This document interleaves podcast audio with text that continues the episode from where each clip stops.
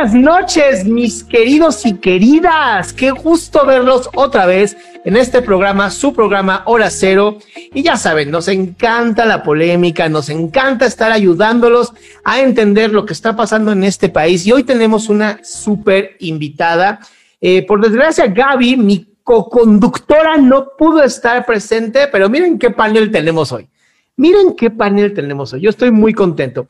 Para esto, mi querido Gabriel Funes nos va a ayudar a presentar a Leonor y eh, nuestra querida Dora Luz Galindo también nos acompaña el día de hoy. Ahora sí, Gabriel, cuéntanos. Muchas gracias, Adrián. Pues está con nosotros nuestra queridísima Leonor Quiroz. Eh, muy rápido la presento. Ella es una apasionada de la vida, así se, así se anota en Twitter. Es abogada, extraordinaria abogada, de mucho prestigio Además, sí tiene un defecto, le va a los Pumas. Ni modo. Pero bueno, eh, excelente abogada Leonor. Eh, su trayectoria reciente eh, fue presidenta de la Comisión de Mujeres Empresarias en Coparmex Nacional.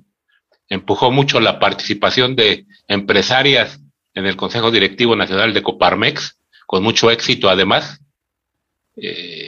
y actualmente preside la Comisión de Ética e Integridad de Coparmex. Esta comisión antes era la Comisión Anticorrupción, pero ya Leonor nos platicará este nuevo enfoque de ética e integridad. Eh, entre, digamos, eh, la misión que se ha fijado Leonor en este tema, eh, en esta importante comisión, es la de promover una cultura de cumplimiento de la legalidad integridad y ética dentro de las empresas y junto con otros actores sociales y políticos en la lucha contra la corrupción en el ámbito privado, social y político. Está con nosotros, Leonor Muchas gracias. Leonor, pues, bienvenida. Cuéntanos un poquito eh, cuál es tu función eh, dentro de la Coparmex en esta parte de, de ética y sobre todo, ¿por qué te interesó tanto estos temas? Muchísimas gracias. Pues primero agradecer la invitación a Coparmex. Para nosotros es un honor el estar en espacios como el de ustedes, tan representativos, pero sobre todo poder llegar a su audiencia con el mensaje que tenemos justamente en esta materia eh, de, ética e integridad.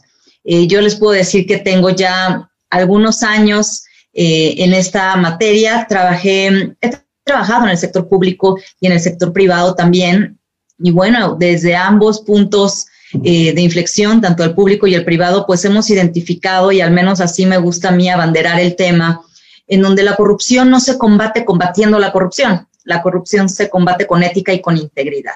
Entonces, por eso es que eh, con el nombramiento de nuestro nuevo presidente nacional, José Medina Mora y Casa, decidimos hacer este giro para que no sea una comisión anticorrupción, sino una comisión de ética e integridad, en donde podamos establecer herramientas mínimas para que sobre todo las pyme, es muy importante enfocarnos en quien más necesitan estas políticas de integridad, podamos acelerar eh, herramientas gratuitas que no necesiten contratar al gran despacho, consultorías para poder contar con, eh, con esta, este tipo de políticas de integridad. Y todo esto surge, yo trabajé muchos años en el Instituto de Transparencia, antes era el Instituto, Nacional, el Instituto Federal de Transparencia y Acceso a la Información, el IFAI, y ahora ya es Instituto Nacional de Transparencia y Acceso a la Información.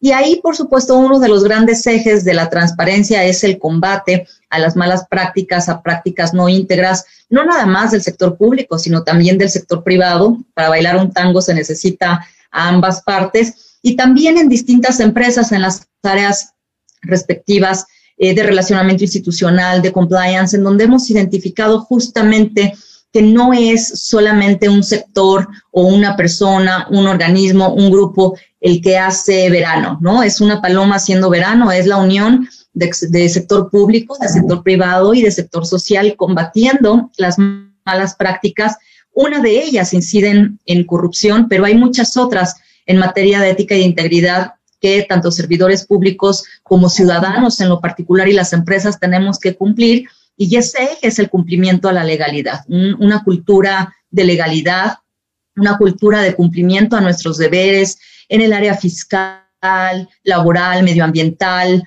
eh, de competencia económica, por supuesto, también de igualdad e inclusión que ya mencionaba Gabriel. Todas estas prácticas que están reguladas, tenemos derecho positivo en nuestro país, inclusive tratados internacionales al respecto, y de lo que, de lo que se trata es cómo implementar de una manera más sencilla, sobre todo, insisto, en pymes. ¿Por qué? Porque las grandes corporaciones cuentan con áreas especializadas, ya sea insertas en legal, que siempre lo que se promueve es que no estén insertas en el área legal, pero áreas de compliance que pueden ayudar a la organización que por su nivel de complejidad requieren mayores controles, un mapeo de riesgos un poco más especializados para poder prevenir, detectar y actuar de manera oportuna ante una crisis ocasionada por algún incumplimiento.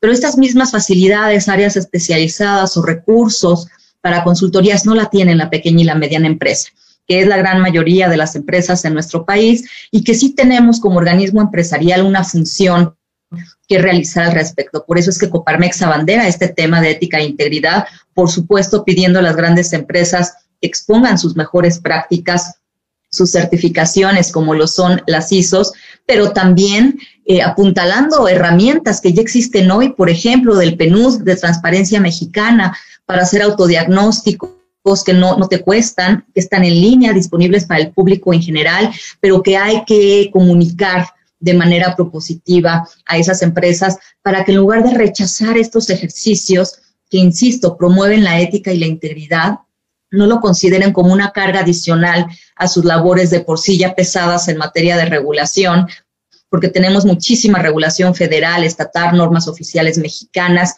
y pues la mejora regulatoria no ha llegado todavía como merecemos en nuestro país y menos aún para las pymes. Y en un contexto pandémico como el que estamos viviendo, pues lo sienten como una carga adicional todavía más, ¿no? Y están luchando por sobrevivir, por mantener sus negocios, con los cierres que se han dado, con los aforos reducidos, pues por supuesto que hay poco espacio para que, para que entren en, este, en estas estrategias proactivas de ética e integridad. Por eso es que también en Coparmex lo que decidimos fue una estrategia muy puntual para dar a conocer lo que ya existe, lo que, insisto, eh, inclusive organismos internacionales, como lo puede ser, por ejemplo, el programa PNUD, eh, Transparencia Mexicana y otros más, que ya los tenemos, capacitar, sensibilizar, llevar de la mano a las pymes que también tengan formatos para poder realizar sus manuales, códigos de ética, autodiagnósticos, mapeos de riesgos para identificar qué parte de su operación es la que tiene más riesgo de un incumplimiento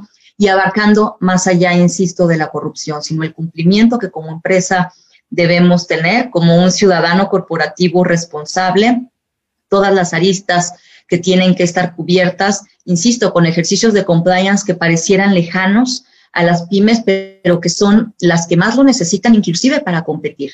Cada vez eh, las grandes corporaciones piden a sus cadenas productivas este tipo de certificaciones y avales para poder inclusive formar parte del negocio de ser proveedor de esas grandes empresas. Entonces, también en una época pandémica como la que estamos, insisto, qué mejor ayudarlas a que alcancen esas certificaciones para además no quedarse fuera de un, de un negocio o de, ser proveedor de alguna gran empresa. Y si lo ponemos también en contexto internacional, pues para poder inclusive entrar al comercio internacional, poder exportar.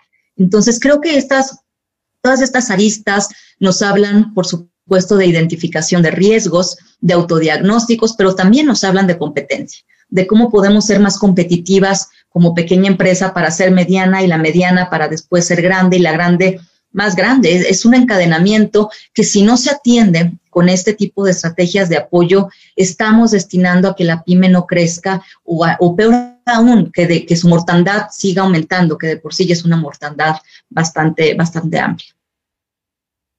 Muy, muy interesante, Leonor. Eh, a, mí, a mí me llama mucho la atención este tema, sobre todo de corrupción, porque como bien dices, una paloma no hace el verano eh, vivimos eh, temas ahora muy como, como paradójicos, incluso esquizofrenizantes, ¿no? Un presidente que lucha con lucha contra la corrupción, pero está envuelto de puras personas que se les conoce por su corrupción total. Y de pronto, ¿no? La Coparmex como metiéndole esta parte ahora a las empresas de, ¿qué creen? También tenemos que ser más éticos. Cuando la empresa realmente, pues siempre ha buscado la parte ética, ¿no? y la parte de generar pues empleos y ayudar. Y hoy estamos viviendo una pandemia donde hoy, hoy estaba leyendo, más de un millón de, de, pymes han cerrado. O sea, más de un millón de, de, personas que han perdido su empresa por esta pandemia, ¿no? Y no se diga las escuelas, no se diga los, los este, restaurantes, o sea, no se diga todas las cosas, ¿no? De verdad es tan importante enfocarse ahora en la parte, digamos, empresarial interna de corrupción o juntarse como empresas y decir, a ver, gobierno, la estás hiper haciendo mal. O sea, ya es un buen momento como también para levantar voces. Ya el, actual gobierno atacó a Bimbo, atacó a Oxo, o sea, FEMSA, y atacó a, no me acuerdo quién más había dicho, ¿no? Este, que usaban energía eólica. O sea, ¿cómo, cómo se maneja esto? O sea, entiendo la parte desde interna, desde Coparmex, como de, hey, vamos a jugar bien bonito todos, pero ¿cómo le exigimos al que está arriba, al que se supone que pone las reglas, que también lo haga? Pues mira, yo lo que, lo que te diría es que no tenemos que ver lo que hace el otro para actuar nosotros en consecuencia. Eh, no podemos esperar como ciudadanos, ya sea como persona física, en lo individual, o como empresa, que alguien más nos diga qué hacer o que alguien más nos ponga el ejemplo. Creo que es una responsabilidad de cada uno de nosotros no, no tenemos inclusive que llegar a que nos hagan la tarea o que nos obliguen a hacer la tarea. Las leyes ahí están. Hoy son obligación de nosotros cumplirlas. Insisto, como individuos, como empresas, como servidores públicos, como ente social, como organismo empresarial, como ONG, todos tenemos que actuar en, dentro del marco de, la legalidad, eso independientemente del comportamiento de los demás. Pero además, tenemos que dar un paso más allá no solamente cumplir con lo que la ley me, exige, con lo que la ley me ordena, con lo que una norma oficial mexicana me exige para mi proceso, para mi producto, para mi servicio, sino también ser proactivo en poder prevenir que mi empresa no vaya a tener un riesgo adicional operativo porque no estoy cuidando ni poniendo los controles en, donde se deben de poner, por supuesto, controles proporcionales al riesgo de mi actividad, proporcionales a la pyme, pero insisto, sin que te lo, te lo estén imponiendo. ¿Por qué?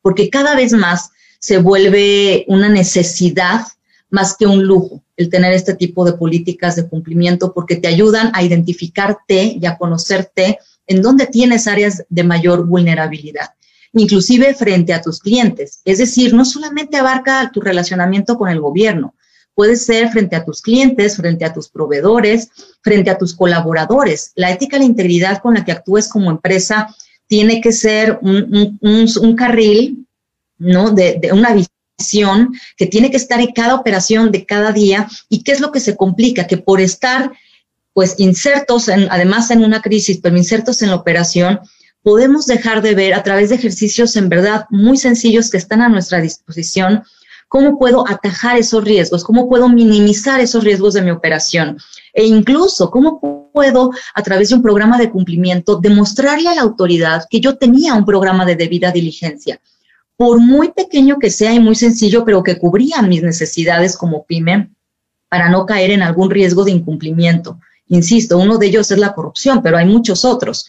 No, no porque ahorita estemos en pandemia, significa que no tengo que cumplir la ley laboral, la ley fiscal y toda la normatividad que hay alrededor de mi operación.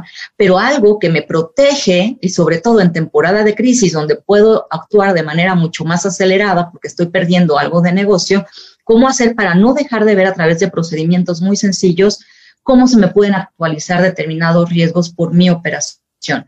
Eso no es una exigencia de la autoridad. La autoridad hoy no tiene nada que te obligue a cumplir eh, un, sistema de, cumplimiento, ¿no? ¿no? No te exige certificarte, eso no te lo exige. Esos son ejercicios proactivos, ejercicios proactivos de cumplimiento de sistemas de gestión, de sistemas de denuncias, en donde es muy positivo que las empresas que hoy están padeciendo, por supuesto, su mortandad o el despido de colaboradores porque están achicándose en, su negocio por la pandemia, ¿cómo podemos hacer para que sean más competitivas y no sea un factor adicional el que no puedas formar parte de una cadena de proveeduría porque no tienes estos elementos mínimos de debida diligencia en tu operación? Insisto, más allá del ejemplo del vecino, del de al lado, del sector público, del sector privado, tiene que ser una responsabilidad muy individual en el que cada uno de nosotros podamos identificar que esto nos conviene y así es como invito a que lo veamos y como Coparmex intenta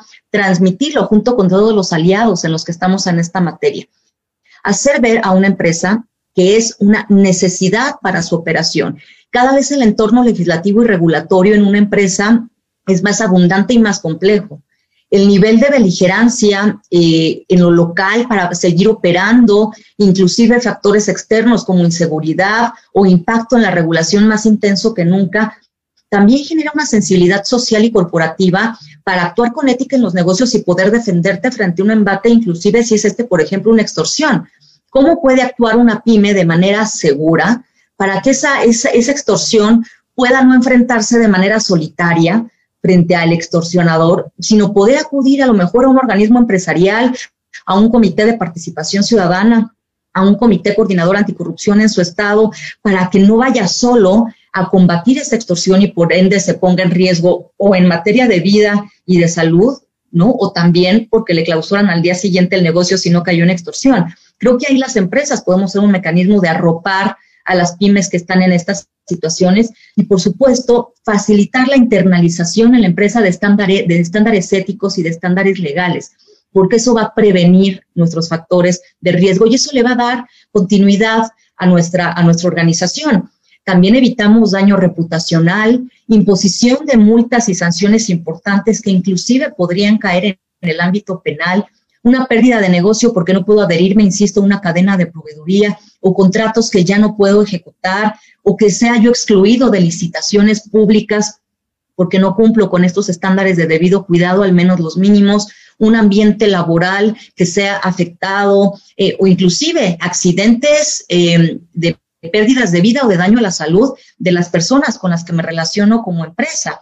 Entonces, la implementación de estos programas no exigen eh, cómo lo hace el otro. Lo que exige es una responsabilidad de la empresa en lo individual para poder atender el contexto de la organización, el contexto legislativo y regulatorio que es el externo, y un contexto interno que me ayude a detectar mis riesgos y mis áreas de oportunidades, identificar, identificarlos, prevenirlos, gestionarlos cuando se me presenta algún riesgo y cómo respondo ante esos mecanismos para que no implique la desaparición inclusive de mi empresa.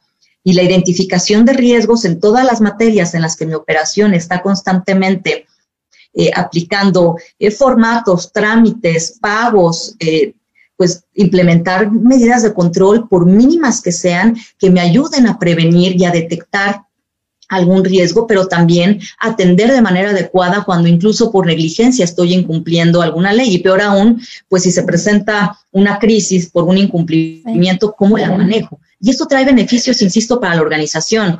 Se reduce y se elimina la responsabilidad inclusive legal, de, penal de las empresas. Cuando una empresa logra acreditarle a, la autoridad que contaba con un programa de debida diligencia, se reducen las penalidades e inclusive se puede hasta eliminar la responsabilidad legal de la empresa porque ella no fue beneficiaria de esa malversación y de esa mala práctica, de ese delito en materia de corrupción, sino que fue una persona en su organización y no la organización en sí. Esos son los beneficios que queremos ah, eh, tratar de transmitir. Leonor, aquí me parece muy interesante, o sea, y coincido contigo en todo lo, la parte interna que se hace obviamente desde a nivel nacional, a nivel interno en cada empresa. Sé que desde hace muchos años México ha estado implementándose e, innovando incluso en las empresas en México cada día el tema de, los departamentos de compliance, los officer compliance, la ley anticorrupción que surgió el sexenio pasado, las salas anticorrupción que por cierto están a punto de desaparecer eh, o por lo menos en la cuerda floja pero en su momento existieron y aún así México sigue estando a nivel internacional en pésimos lugares de percepción. Tengo aquí, si me permites leer unos índices. Eh, México está en un lugar, en el lugar 130 de 180 países en percepción de corrupción, de acuerdo a Transparencia Internacional. Y lamentablemente somos el penúltimo, del, el penúltimo de los países en el G20 o sea, como de los peores percibidos con, temas de corrupción. Y somos el peor evaluado, el número de los 37 integrantes de la, de la OCDE. Aún con todos los esfuerzos que se han hecho, por lo menos en la percepción a nivel internacional, no ha sido suficiente. Y a pesar de que para el gobierno que tenemos hoy, la bandera que lo llevó hoy al poder fue el ataque a la corrupción, recordamos todos, no, no me dejarán mentir, como la respuesta del presidente cuando era candidato era corrupción, corrupción, corrupción. Y hoy estamos viviendo uno de los, pues de ahora sí que paranoias de corrupción donde se están dando contratos, este, contratos sin licitaciones a empresas mexicanas precisamente. ¿Dónde quedan los esfuerzos de las empresas, por ejemplo, y que forman parte de Coparmex, y versus toda la corrupción y el monstruo parece un monstruo de siete cabezas que por más que nos esforcemos, no lo vamos a poder matar. Le cortas una cabeza y le salen siete más. ¿No? Sé que es una, tarea muy difícil de cumplir, pero como que eh, el macrocosmos y el microcosmos lo podemos ver y, no veo yo un avance verdadero en, México, al menos es la percepción que yo tengo y los índices internacionales también lo dicen, ¿no? No sé aquí cómo, cómo lo ves tú. Pues no, no, no te equivocas. Por supuesto que no estamos em, en el lugar en el que tendríamos que estar o que desearíamos estar pero es un tema intrínseco de sistemas. Yo siempre digo que hay un, cuadrado que si no aprendemos a unir los vértices, el combate a la corrupción no se va a dar. El primero, por supuesto, el Sistema Nacional Anticorrupción, que es todo un sistema en lo nacional, en lo local, pero que tiene que estar unido al Sistema Nacional de Fiscalización, al Sistema Nacional de Mejora Regulatoria, al Sistema Nacional de Transparencia. Mientras estos cuatro sistemas no se unan en sus cuatro vértices y funcionen de manera interinstitucional e interseccional con inclusive sector social, sector académico y sector empresarial, todos los esfuerzos no se van a ver eh, con un gran impacto. ¿Por qué? Porque las autoridades, la sociedad civil, los organismos empresariales, los ciudadanos, estamos inmersos en ese sistema. Pero mientras no empujemos al mismo tiempo al elefante, nos vamos a tardar más tiempo si con un dedo lo intentamos sacar a que si somos varios los que lo subimos a la grúa y empujamos esa grúa. No, no se hace, insisto, solamente desde uno de los sectores. Tampoco es justo, eh, considero, echarle la culpa a un gobierno de la corrupción. Eso es, ah, para, desde mi punto de vista es falaz. Es falaz porque, porque la corrupción no solamente participan servidores públicos, también para ciudadanos, y también participamos empresas. Y si estamos esperando a que nos caiga el maná del cielo, los sectores social y el sector privado, pues seguiremos igual. Pero ¿qué pasa si cada uno hace lo que le corresponde en el área que le corresponde? Si yo como ciudadano me comporto de manera ética, inclusive como ejemplo en mi casa, con mi familia, con mis vecinos, y si tengo una empresa como empresa, el ser una empresa socialmente responsable hoy y al menos en voz de Coparmex ya no es una empresa que dona a través de sus fundaciones, una empresa que hace un programa de donativos al año. Eso no es una empresa socialmente responsable. El primer punto para ser una empresa socialmente responsable es cumplir con la ley, cumplir con lo que te mandatan las normas, las autoridades, para que seas responsable de tu actuación en todos los ámbitos que impactas, inclusive en derechos humanos. Una empresa puede impactar derechos humanos y tenemos que tener la debida diligencia en cuidar que nuestras actividades no impacten esos derechos humanos. Y para eso no necesitas a la autoridad. Las normas están dadas, los tratados están dados, las convenciones están dadas. Necesitas cuidar tu operación. Necesitas no violar normas ni derechos humanos en cualquiera de los ámbitos que impactes. Si tienes colaboradores en el ámbito laboral, si tienes que pagar impuestos porque eres una empresa formal, pues a pagarlos en tiempo y forma. Y si no eres una empresa formal, facilitar a todo el sector informal que entre a este esquema formal, porque al final también les va a convenir. Pero todo esto se ve como una carga adicional para las empresas en lugar del beneficio que obtienen al insertarte en esos sistemas, pero también ser más participativos en los cuatro sistemas nacionales que acabo de decir. Hay sociedad civil, que conforma estos, em, estos sistemas y también tenemos que ser autocríticos y saber si estamos impulsando y moviendo la aguja en esos sistemas en donde participamos. Participamos en el Sistema Nacional Anticorrupción, Sistema Nacional de Fiscalización, Mejora Regulatoria y Transparencia. Como sociedad civil, como empresa, como ciudadano, como academia, estoy realmente impulsando como debo de impulsar, más allá de seguir culpando a alguien más cuando uno, a mí me lo decían de chiquita y yo me lo quedo para estos ejemplos, cuando tú estás acusando o señalando a una persona, hay otros cuatro dedos que te están apuntando a ti. Entonces, creo que el momento en México, eh, lo que necesitamos es dejar de culpar al del frente, sea desde el sector público al privado, del privado al público, del privado al social, entre el sector que quieras, dejar de culpar al otro y ponernos a hacer lo que nosotros tenemos que hacer, insertándonos en las figuras formales que ya existen en cada uno de los sistemas y también siendo proactivos promoviendo buenas prácticas. Leonor, yo, quisiera, yo quisiera de toda esta riqueza de conceptos tratar de un poco aterrizar. Eh, eh, cuando eh, el sexenio pasado, nuestro presidente, en aquel entonces Peña Nieto, afirmó que el tema de la corrupción era un asunto cultural, ¿no? Y recibió un montón de críticas. Y otros críticos decían, no, el tema de la corrupción es un tema de incentivos. Los ciudadanos se comportan de acuerdo a incentivos. Hoy tú nos hablas de, la ética y de la integridad, que lo entiendo muy bien en el sentido de combatamos al mal con el bien, hagamos el bien cada quien. Eh, y ya Dora Luz decía, se nos habla en cada momento del tema de la corrupción con Fox, el Instituto de Transparencia. Con Nieto está debate sobre el tema cultural y los incentivos, el Sistema Nacional Anticorrupción. Nuestro actual presidente López Obrador que barrer la escalera de arriba para abajo. Y ante toda esta historia sobre el asunto está el ciudadano. El ciudadano que sufre, que trabaja, que se levanta temprano a trabajar y que, y que ve todos estos fenómenos y que no entiende cómo, cómo no es posible enfrentarlos. ¿Qué le dirías tú al ciudadano? ¿Qué esperanza le damos al ciudadano ahora sobre todo que vamos a una elección, para decir si hay manera de salir de este tema que le hace tanto daño a la sociedad como es la corrupción. ¿Qué, le decimos al ciudadano? ¿Cómo lo aterrizamos este tema en el ciudadano de a pie, el que hace su esfuerzo diariamente? ¿Cómo, ves este tema, Leonor?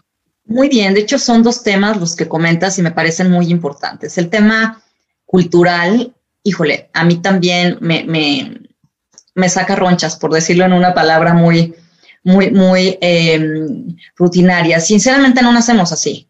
No, no es algo cultural y no es algo que nos estén inculcando, es algo en donde es un proceso de adaptación. Yo lo, lo veo más como un proceso de supervivencia, un proceso de adaptación en donde ante la inseguridad que se vive, la extremada carga regulatoria, eh, los bajos salarios también, por ejemplo, hablando de servidores públicos, es decir, hay, hay todo un sistema detrás que no es un tema de cultura, es un, tema de sistema en donde nos es impuesta una excesiva carga para poder ser efectivos como ciudadanos, poder realizarnos como ciudadanos, poder realizarnos como empresa, como sociedad civil. No es que lo hagamos con, gran alegría, con gusto, por supuesto que no, y es ahí en donde tenemos que enfocar los esfuerzos, en el origen.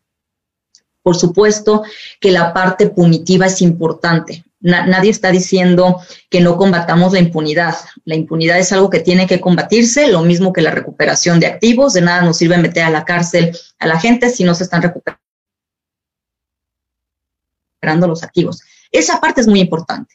La punitiva, la, de combatir la impunidad y la, de recuperar activos. Pero ¿en dónde estamos nosotros y qué sí depende de nosotros? Pues la parte preventiva y la parte del yo no hago, la parte de yo no voy a corromperme, yo no voy a caer en una extorsión o no voy a entrar a un soborno. ¿Y cómo lo hacemos cuando te ves desvalido, cuando te ves desprotegido y cuando te ves solo?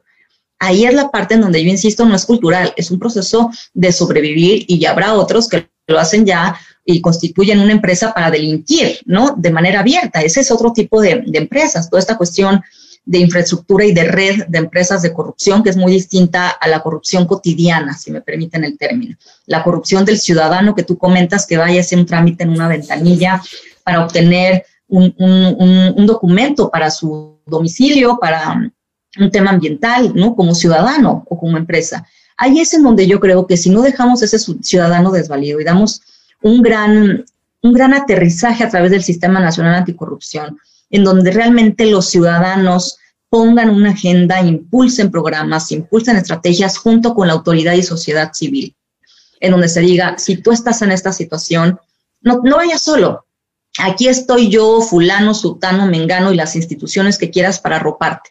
y te vamos a proteger para que primero no te no, caigas tú en esa en esa cuestión, vamos a establecer medidas preventivas, pero también si estás siendo presionado por la autoridad y estás siendo extorsionado, puedas tener un mecanismo de denuncia efectiva, segura, anónima y no solo que te podamos acuerpar como organizaciones, ya sea de sociedad civil o empresarial. Ahí es en donde yo creo que también nos ha hecho falta la autocrítica para decir cuántas veces como organismos o como sociedad civil estamos defendiendo en la calle al ciudadano y acompañándolo al Ministerio Público o a una Contraloría a presentar una denuncia para que no vaya solo, para que también sea tomado en cuenta cuando hay un problema sistémico. Si le pasa a un ciudadano, pero otros 50 también con exactamente el mismo inspector, pero los 50 se quedan callados, hay impunidad en el inspector. Pero si de esos 50, 10 hablan, hay una quinta parte que ya lo está denunciando y ya hay un patrón, y ahí es en donde las empresas y la sociedad, organismos de la sociedad civil, como los comités de participación ciudadana que se generaron a partir del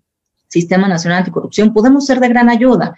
Insisto, en alianza con organismos empresariales sería muy potente el poder llegar con denuncias frente a las autoridades y decir, está pasando esta situación y necesitamos una respuesta y que existe esa colaboración. También el ponernos como el héroe de la película de los ciudadanos lo vamos a lograr solos, eso no es verdad. Tenemos que aprender a colaborar con la autoridad. No todas las autoridades, ni todos los ciudadanos, ni todas las empresas son corruptas. Hay muy buenos ciudadanos, muy buenas autoridades, muy buenas organizaciones de la sociedad civil y muy buenos organismos empresariales que queremos vivir en un ámbito de buen gobierno corporativo y como ciudadanos alejados del sistema de corrupción. ¿Qué es lo que necesitamos hacer? Arroparnos, acuerparnos. También es importante eso. No, no podemos ir solos a combatirlo porque nos vamos a quedar a la mitad de la cancha y con muchos heridos y ni siquiera vamos a poder meter el gol. E insisto, es muy relevante la voluntad tripartita, si me permiten llamarla, eh, de los tres sectores, la social, la, la, privada y la pública, en donde nos pongamos inclusive programas sectoriales anticorrupción en materia de seguridad, anticorrupción en materia de salud, anticorrupción en el trámite que ustedes quieran, e ir juntos, porque también se van a sentir fiscalizados los mal portados, sean del sector público o sean del sector privado. ¿Qué ha pasado ahora con el tema de outsourcing, por ejemplo? En donde se intentaba cortar una uña, pero con una tijera de pollero, ¿no? Oye, espérame, tenemos que ubicar en dónde está el origen del problema. El origen del problema es la excesiva carga impositiva de las empresas que han buscado sobrevivir con, eh, esquemas em, de, subcontratación interna o externa. ¿Cuáles de esas realmente lo están haciendo de, de, manera infracción, o sea, cometiendo infracción en el ámbito administrativo o como un delito fiscal? Localízalas y entonces ahí sí todo el peso de la ley, pero las demás que estamos subcontratando a una empresa de subcontratación que paga eh, eh, sus impuestos, que cubre la, su cuota al seguro social, pues bueno, esa es otra que requiere una reflexión mucho más profunda. Lo mismo pasa en la corrupción. No todos podemos ser tratados de la misma manera, pero sí todos tenemos que entrar a combatir el fenómeno de la corrupción para que el ciudadano no se sienta solo. Oye, Leonor, y, la, que perdón, adelante, Dora. No, no, por favor, Gabriel. No, no, quería preguntar, Leonor, con el tema electoral, ¿qué le exigimos al candidato en el tema de la corrupción? Pues bueno, primero yo creo que un compromiso público siempre es muy valioso. Ahora con Twitter, con las grabaciones, creo que es muy valioso cuando se exhibe y que las promesas no fueron cumplidas, ¿no? Aquí tenemos un gran ejercicio de principio que, ya nos había eh, puesto el muy buen ejemplo Transparencia Mexicana y el Instituto Mexicano para la Competitividad, el INFO, en donde también participó Coparmex como una tercera institución impulsora con la 3 de 3.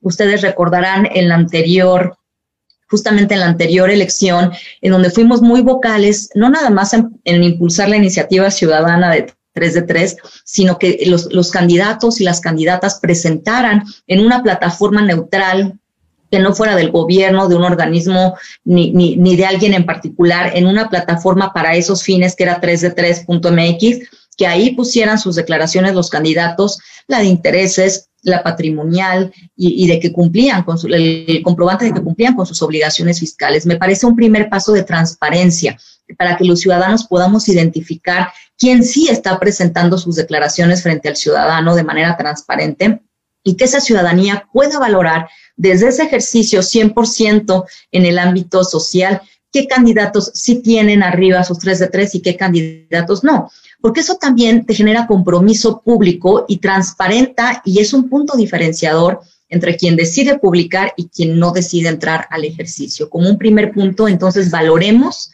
que, que, ese ejercicio podamos identificar. Jalisco, por ejemplo, ya tiene muchas candidatas y candidatos en los puestos de elección popular, ahí están ya sus tres declaraciones. Ese ejercicio que empezó Jalisco y que están adoptando cada vez más en, lo local y que esperemos pronto vamos a tener por ahí una sorpresa en materia federal, es importante que el ciudadano vigile, es, importante que el ciudadano también se, se, se informe. Un voto, un voto anticorrupción un, voto, que se comprometa, un voto, un voto transparente en donde se comprometan los candidatos y las candidatas a presentar sus tres de tres y por supuesto también un voto que prevea un sistema de denuncia, que si a mí me están eh, presentando una práctica de compra de voto, tenga las herramientas y la infraestructura para poder eh, acudir de manera anónima al INE para dar los, el modo, tiempo y lugar en el que me sucedió y que pueda actuarse. Yo creo que aquí son el informarse, ver qué candidata y candidato por los que me tocan votar sí está presentando esa información que a mí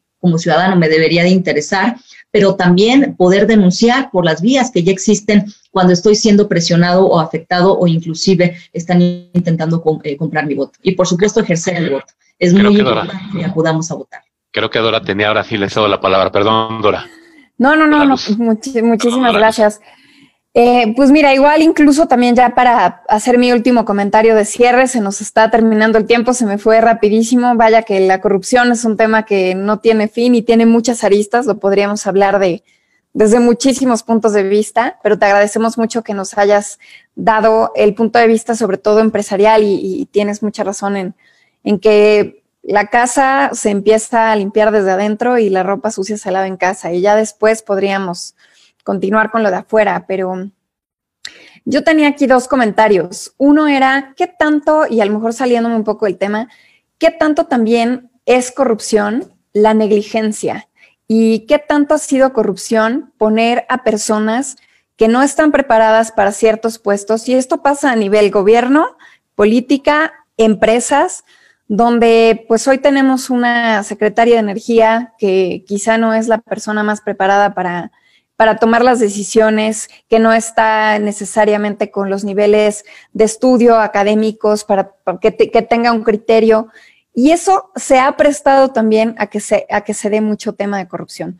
Y lo estoy hablando desde niveles secretarías de Estado hasta los niveles de una persona que se dedica a hacer un tema de un trámite en una institución, no sé, el registro público, pero no tiene ni la menor idea de lo que está haciendo y como no sabe qué hacer, se presta mucho que, al tema de la corrupción.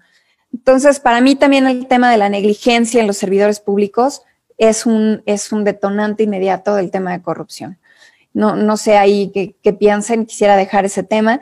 Y también, paralelamente, decir que finalmente estamos en un, en un momento, en este programa, Leonor, te platico, hemos invitado a otras personas y al final terminamos concluyendo que el gran enemigo de México es la mentalidad del mexicano.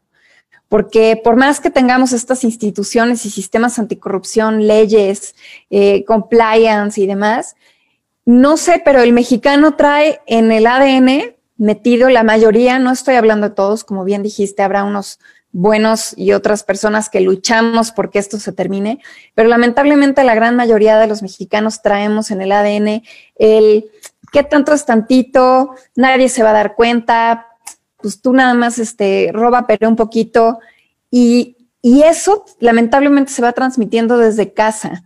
Y desde casa es, ay, papá se pasó el alto, no pasa nada, es de chiste, te robas una cosa y después eso se convierte obviamente en los grandes delincuentes de cuello blanco, en las grandes mafias y, demás. ¿Cómo realmente eh, el mexicano tiene que cambiarlo desde un punto de vista de mentalidad en casa? Y ahí está también el, trabajo importante desde las familias.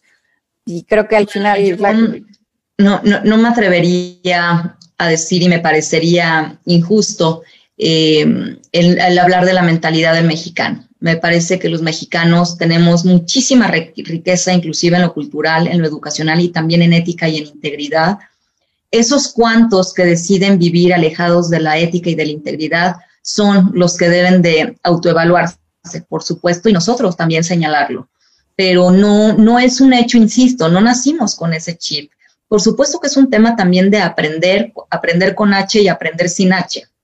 Es un tema de lo que absorbo en mi ámbito, ¿no? En mi ámbito familiar, en mi círculo social, con mi familia, como empresa, como país. Eh, eh, va creciendo el círculo de influencia para bien y para mal. Si mi círculo de influencia es para mal, seguramente me convertiré y me voy a mimetizar con ese tipo de prácticas. Pero si no hay alguien ahí que diga, ojo, eso no es actuar bajo la ética y la integridad en lo personal, como familia, estamos nosotros mismos siendo irresponsables. No estoy hablando de la educación de niños, que ahí creo que es un tema muy diferente. Por supuesto que un niño necesita vivir en el ejemplo y un niño aprende con H lo que está viendo de, sus líderes, de, sus ejemplos, ¿no? Y también lo mismo de los jefes dentro de, una, eh, de un liderazgo, ya sea organizacional, público o privado. Pero sí insisto que no es el mexicano en general, es cada una de esas personas mal portadas que no son éticas y que no son íntegras. Y que yo no creo que sea la mayoría. Y el que tanto es tantito, pues es muchito, no hay tantito, es muchito desde el primero, pero también no es un tema que te lleven en una ola y que no quieras salir de esa ola, esa es otra cosa, pero no es que la ola te lleve, es que, insisto, hay un tema, de, por supuesto, de aprendizaje que en edad temprana, por eso es que hemos insistido mucho en que forme parte de los programas educativos desde los primeros eh, de educación primaria hasta universitarios, pero también es un, es un sistema en donde tenemos que ser responsables en nuestra actuación personal y con los que me rodean, como padres y madres de familia, como tíos, como hermanos, como abuelos, pero también como líderes de una empresa, qué estoy transmitiéndole a mi organización y qué le estoy exigiendo. Y ahí vamos al tema de los incentivos. Si a mí me califican como gestor por la cantidad de licencias que yo obtenga en lugar del cómo las estoy obteniendo, hay un incentivo perverso, pero también tiene que haber una alineación, así como en la familia, en las empresas, de lo que puedes y lo que no puedes hacer en esta organización. Si simplemente nos dejamos guiar por el, ay, pues así somos, no, hay que prender la bengala y decir, yo así no soy. Y aunque lo esté aprendiendo o no formo parte de esto y ya no quiero formar más, ya sea en el ámbito familiar, eh, social o empresarial, o lo denuncio si estoy viendo que no es un tema generalizado. Por eso insisto en que no hay que, eh, al menos a mí, eh, a lo mejor estoy siendo muy optimista, pero yo sí creo que si el cambio lo provocamos desde lo individual, sobre todo como adultos, ¿no? Como, como personas que ya somos responsables de nuestros propios actos, creo que ahí es en donde es muy importante hacer conciencia nosotros mismos de a dónde estamos destinándonos y a dónde estamos destinando a una sociedad, a una familia, a un país o a una empresa. Porque no, no, no es que sea un, tema inexorable con el que tengo que aprender a vivir, no, al contrario, yo tengo que vivir, aprender a vivir bajo la ética y la integridad y yo les puedo decir que la mayoría de las empresas lo son y la mayoría de los mexicanos lo son. Pero ¿qué sucede? También cuando hay un rechazo a una denuncia. Creo que, creo que tenemos el enemigo encima que es el tiempo Adrián. Sí, Gabriel, gracias, gracias, gracias por entrar, este, Leonor.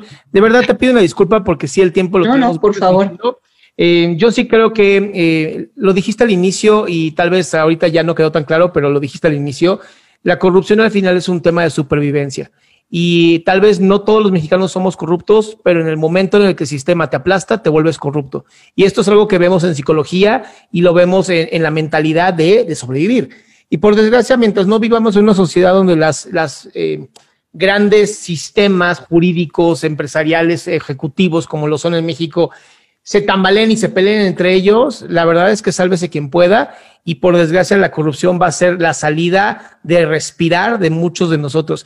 Pero bueno, es el último tema que, me gustaría abordar. Eh, les agradezco muchísimo el, haber estado presentes, les agradezco muchísimo chicos, chicas, eh, el que estén aquí, que compartan este programa para que más gente pueda estar. Si tienen más preguntas, lo que sea, ya saben, Coparmex es una de las mejores este, asociaciones patronales para registrar sus empresas y tener a una chica como Leonor Quiroz, que wow, mis respetos con tu sabiduría y qué honor que, nos hayas podido acompañar el día de hoy, bueno, la noche de hoy. Este, Gabriel, también muchísimas gracias por estar aquí. Dora Luz, muchísimas gracias. Pasen una hermosa noche. Igualmente, muy agradecida con ustedes. Y acuérdense de votar contra la corrupción.